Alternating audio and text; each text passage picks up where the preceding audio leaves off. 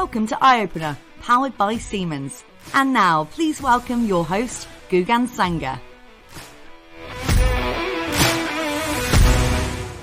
Yeah. It's just really interesting, isn't it? Just to explore a, a, lot of these. I think the thing is, as well, a lot of these terms, when it comes to predictive maintenance, can be overwhelming. And this links back to what I said before. Yeah. Because, you know, condition monitoring, what is that? Predictive maintenance, what is that? Um, so but I think the bigger picture is that it is linked in a way because it's part of the process and the steps. You know, we have predictive maintenance here, but you've got all of those little steps which you need to take and you need to work on processes and, you know. Mm. Well, actually, it's interesting you say that because one of the things that one of the challenges we have sometimes is when people think that predictive maintenance is over here. Yeah. And their current approach is over here. Mm. And there's seven steps. And there's, you know, there's the idea of world class manufacturing that a lot of um, organizations look at. Um, predictor maintenance can be chunked in at any stage. It's not something you have to evolve towards. Yeah. You might have to change your practices a little bit, but not your culture. but you, you know, it's not. It doesn't have to be seen as step seven in a yeah. process. Yeah. It's so I think touch, touching on that point, like you mentioned, it isn't far away. I think it's just understanding that you know you can implement it and it can mm. help and just make it easier. I think that's what the the whole focus is. It just makes it easier so you yeah. can have your process in place. Yeah, exactly, and you can use it as much or as little as you want. I yeah. mean, obviously, we think it's better to consider all the cases that are raised and involve it, but the, the point is, it's not it's not raising work orders and setting an agenda on a daily basis that has to be adhered to. It's information that you can streamline into your current processes as gently as you wish. Yep, of course. What would you say are the most um, biggest misconceptions when it comes to companies getting involved in mm. predictive maintenance? Or, you know, when it yeah. comes to implementing the solution that they need? I think probably that that falls into two categories. One is um, time, so people, um, how much they should be in, in, involved in the project, um, and the other is around data. So let's let's deal with them separately. So I think with we'll have a, a, frequent thing where companies will contact us and say, you know, we're we're, we're ready, we're ready now. Can we do a predictive maintenance project? We've been collecting data for three years. We're good to go. Yeah. Um, and you kind of think, oh no, here we go. Because what what the assumption they might have made is that this is a big data project or big okay. data problem, really. Fine. That if you get as much information as you can about a thing, then you can infer as many things as you can. You know, it's like measure the universe to predict everything. Um, and there are a bunch of problems with that. Firstly, they've probably been measuring the wrong stuff because they didn't ask ahead of time. Um, they've probably stored it in the wrong format so it's going to have to have a load of reverse engineering. And thirdly, it's historical data. Mm. So the kind of things that we're looking at are not related to big data. It's that, that kind of fascination with big data in the market is subsiding now. But for at least the last 10 years, um, a lot of people have been out there selling the idea that big data contains everything you need to successfully run the you know, you know marketing companies thinking that if you know everything about the people that you're marketing to and know you know if you could track their eyeballs across your poster and have that level of detail it's big data then you can crack every solution. Um, and actually what we're looking at here is horrible little itty bitty data um, it's you know, a sensor here, not one there. Bit of data from the PLC, um, probably not the measures you definitely you, you'd most want um, inconsistent maintenance reports. So it's not consistent, it's itty bitty, and we need to work with it to, to get a good solution out.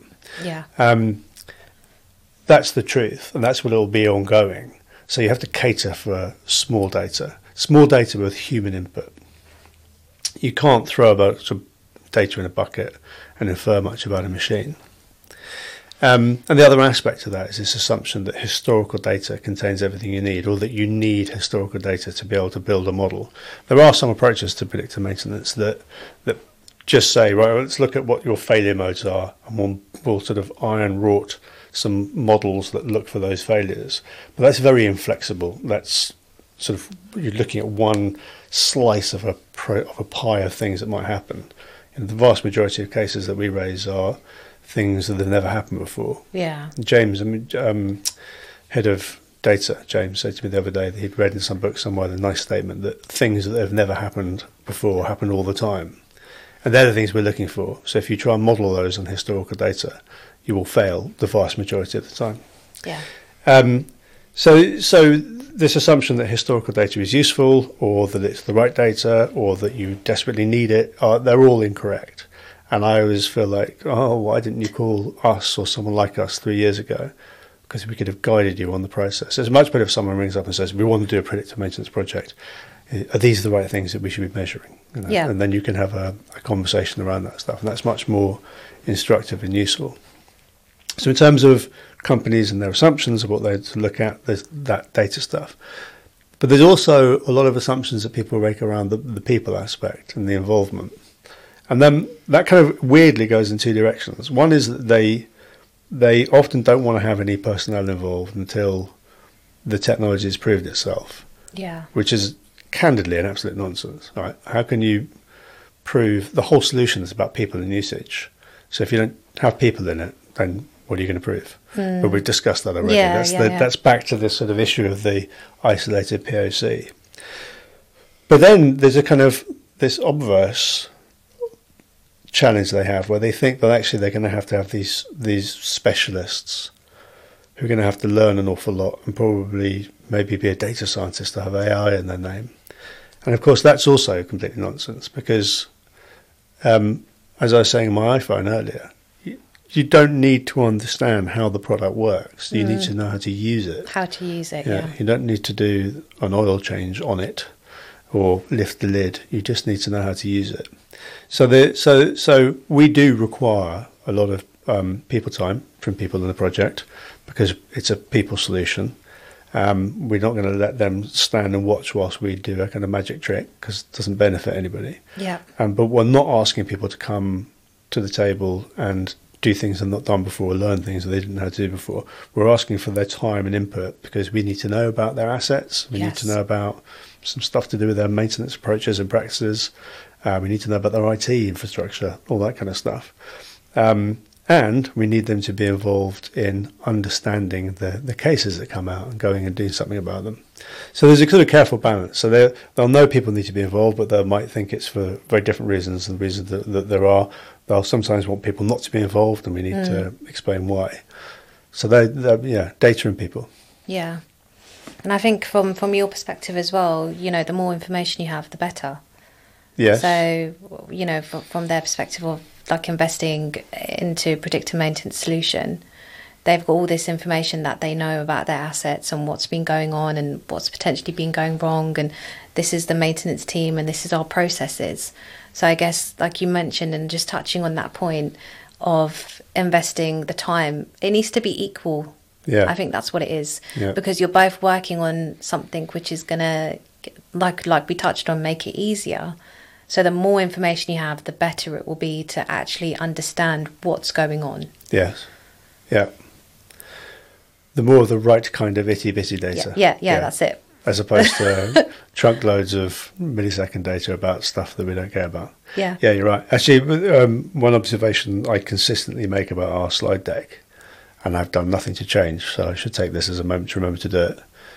When we're explaining how our specifically the Senseye technology works as opposed to general any other predictive maintenance process, we talk about the first step, which is building a fingerprint of an asset, and that being a, a non-static fingerprint that can change over time but that's your kind of baseline understanding of what is normal for that asset at that given moment in its life. And what we don't have in that slide is a picture of Chris or Rebecca or Jack or any of the rest of the team because it is a people problem Yeah, and you have this data that's available, but you do need um, a person who is well trained in these matters to make some decisions about how to format that data. And that doesn't have to be hugely time consuming. yeah, Um, but it will also, to your point, require some domain expertise from the client side. They need to match that energy. yeah, They may not be long, complicated sprints in the project, but they do require people. It's not a black box that you plug in and It does it. to- It does it all for you. Yeah. you need to have human interaction. I think that's what it is. Like we said, Yeah. it's people to people. Yeah. So you need to have that as well as the solution, so you can all make sense of what's going on. Yes, but I, I wouldn't. I would. I'd caution us not to put that under mis- misconceptions because I think actually that's just you can't expect anyone to know much about your company until you've explained it.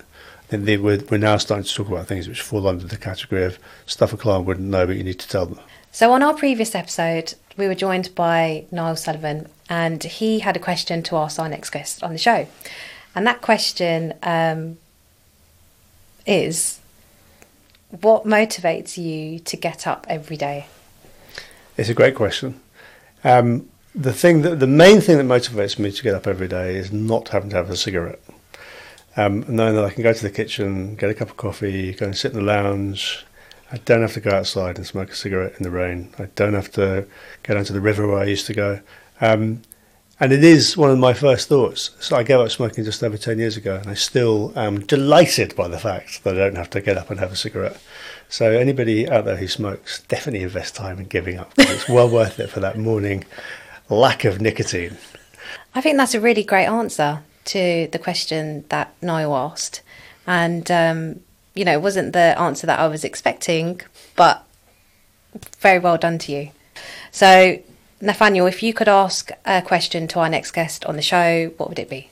Yeah, sure. Okay. So, not knowing who's going to be next on the show, I'd say, given the rate of change of technology, and we talked earlier about jobs changing and how my career's changed, what do they want to do when they grow up and why? Thank you so much, Nathaniel, for joining me on today's episode. Really appreciate your insights into this topic around predictive maintenance and the misconceptions. Thank you very much for having me. Appreciated. We'll do it again sometime. Thank you to our audience for tuning in on today's episode. Please like and subscribe to our channel and stay tuned for the next one in the series. To find out more, search Senseye Predictive Maintenance.